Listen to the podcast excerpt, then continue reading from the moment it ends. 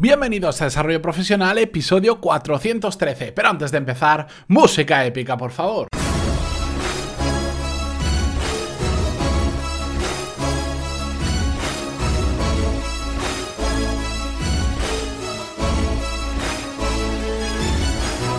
Muy buenos días a todos y bienvenidos a Desarrollo Profesional, el podcast donde hablamos sobre todas las técnicas, habilidades, estrategias y trucos necesarios para mejorar cada día en nuestro trabajo. Hoy martes vamos a hablar de gestión de proyectos, una habilidad que cada vez es más demandada por las empresas dentro de todas las variaciones de este concepto tan amplio que es la gestión de proyectos y que curiosamente lo comentábamos eh, la semana pasada en el episodio 409, recordad que entrevistamos a Paul Un product manager de Typeform, una empresa con sede en Barcelona y en San Francisco, que comentábamos que hay muchos trabajos que Hoy en día las universidades no te sacan preparado para ese trabajo ni de lejos. En general, mm, salimos de la carrera y no estamos preparados para ejercer aquello que hemos estudiado, requerimos de experiencia, que ya es un fallo del sistema académico, pero eh, es que hay otras, otras profesiones que directamente no tienen una relación directa con una carrera. Por ejemplo, yo estudié arquitectura y puedo ejercer de arquitecto, aunque al principio me enteraba de poco, pero con experiencia lo vas sacando. Pero, por ejemplo, eh, profesiones como la de Paul, de Product Manager, no existe una relación directa con la universidad o con una formación profesional. Son puestos que han surgido tan rápido que, eh, que van muy por delante de lo que el sistema educativo ofrece actualmente. Y la gestión de proyectos es otro de esos eh, de esas habilidades que simplemente las tenemos que aprender básicamente por experiencia porque en la universidad bueno en alguna carrera la tocan pero muy a la ligera de hecho por yo que estudié arquitectura prácticamente no se daba y, los proyectos son una parte muy muy importante. Pero bueno, Vamos a hablar de este tema porque es interesante y hay muchas metodologías en cuanto a gestión de proyectos y muchos enfoques distintos. Se conocen mucho las que están orientadas al desarrollo de software porque hay mucha literatura sobre ellos como el Scrum o el Agile o también se, se han hecho bastante conocidas y que hablaremos más en profundidad, una metodología que es la que utilizan en Google sea para software, pero que después lo podemos aplicar a prácticamente cualquier otro, proyecto, como eh, los OKR en castellano, que se dicen, o la metodología Sprint, de la que ya hemos hablado en alguna ocasión y seguiremos hablando de ello. De hecho, estoy terminando ya el curso para los que estáis apuntados para que la podáis aplicar vosotros mismos. Bien, pues hoy vamos a ver un enfoque diferente para afrontar un problema que se da muy habitualmente a la hora de gestionar proyectos. ¿Cuál es este problema? Pues que muchas veces nos olvidamos que cuando estamos haciendo un proyecto, cuando lo estamos gestionando, lo que estamos haciendo realmente es eh, solucionar un problema. Así de simple como muchas veces lo digo, es muy obvio, pero es tan obvio que muchas veces nos olvidamos. Pero ¿qué pasa? Que cuando nos ponemos a gestionar un proyecto, cuando lo empezamos a dividir en muchas partes, tendemos a perder de vista que estamos solucionando un problema y nos perdemos pues en detalles que son menos relevantes o incluso en la propia metodología, en la aplicación de la propia metodología. Eh, la semana pasada estaba hablando con una persona muy influyente en el mundo de las startups digitales en España. No puedo decir quién es porque, porque si no estaría eh, contando cosas que, no debería en público. Pero bueno, me comentaba que cuando entró en el último proyecto en el que está ahora, eh, tenía gente que era muy buena, que era que sabían aplicar las metodologías, eh, eh, era en el tema de desarrollo de software, utilizan Scrum, que las sabían utilizar muy, muy, muy bien, que eran unos cracks de, de, esa metodología, pero que después el producto que hacían no era bueno, porque estaban tan centrados en cumplir bien la metodología que se olvidaban de lo que estaban realmente haciendo, que era solucionar un problema, pues a las empresas que utilizan su solución tecnológica.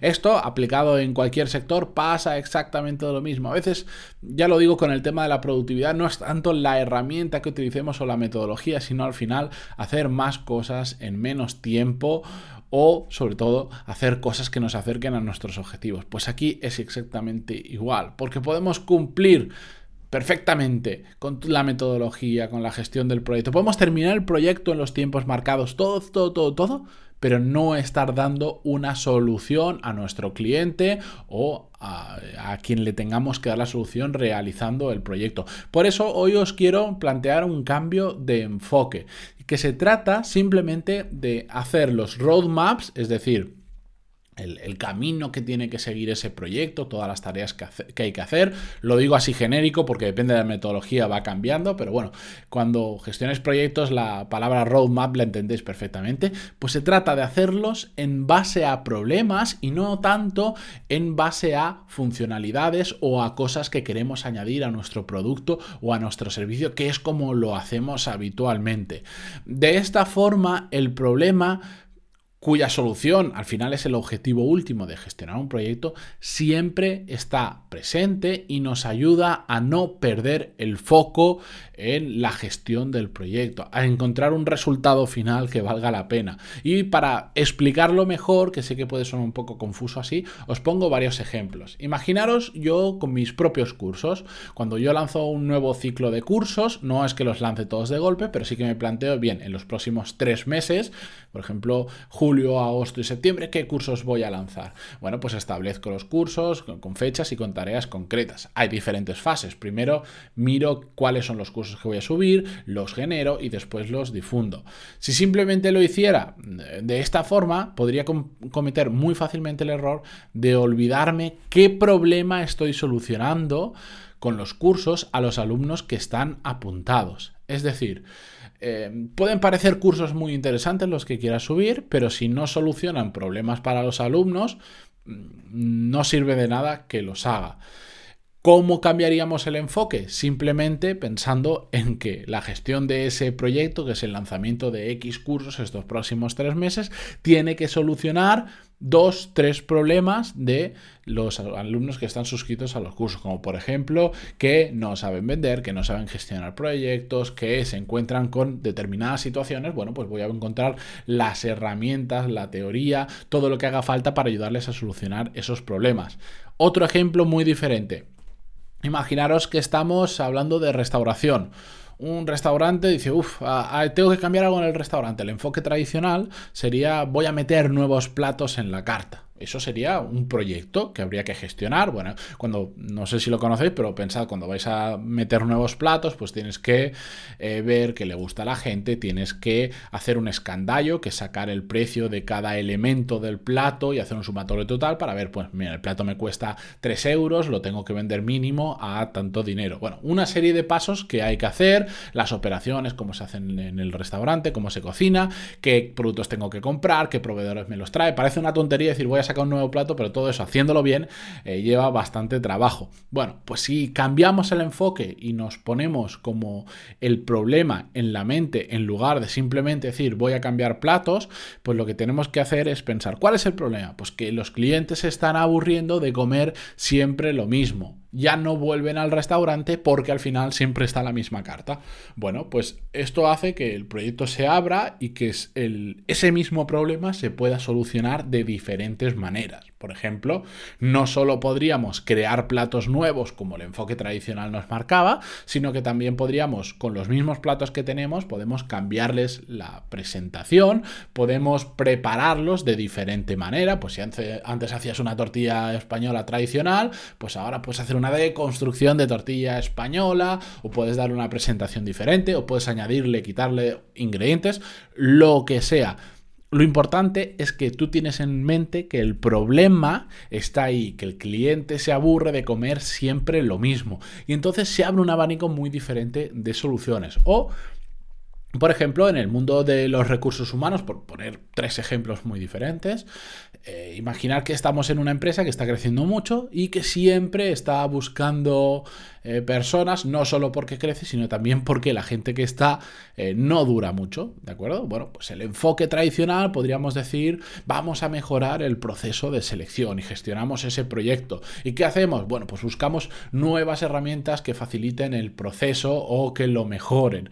Podemos hacer una investigación de qué está pasando con las personas que seleccionan, porque igual no están seleccionando a los perfiles adecuados y por eso se van rápido. Podemos evaluar el proceso en sí de selección, a ver si hay ineficiencias, a ver cómo lo podemos mejorar. Ese sería el enfoque tradicional, pero el enfoque que yo os planteo es poner arriba de todo, como siempre, cuál es el problema. ¿Qué problema hay en este caso? Bueno, por un lado, que no sería un problema, pero la empresa está creciendo mucho y necesita incorporar gente constantemente.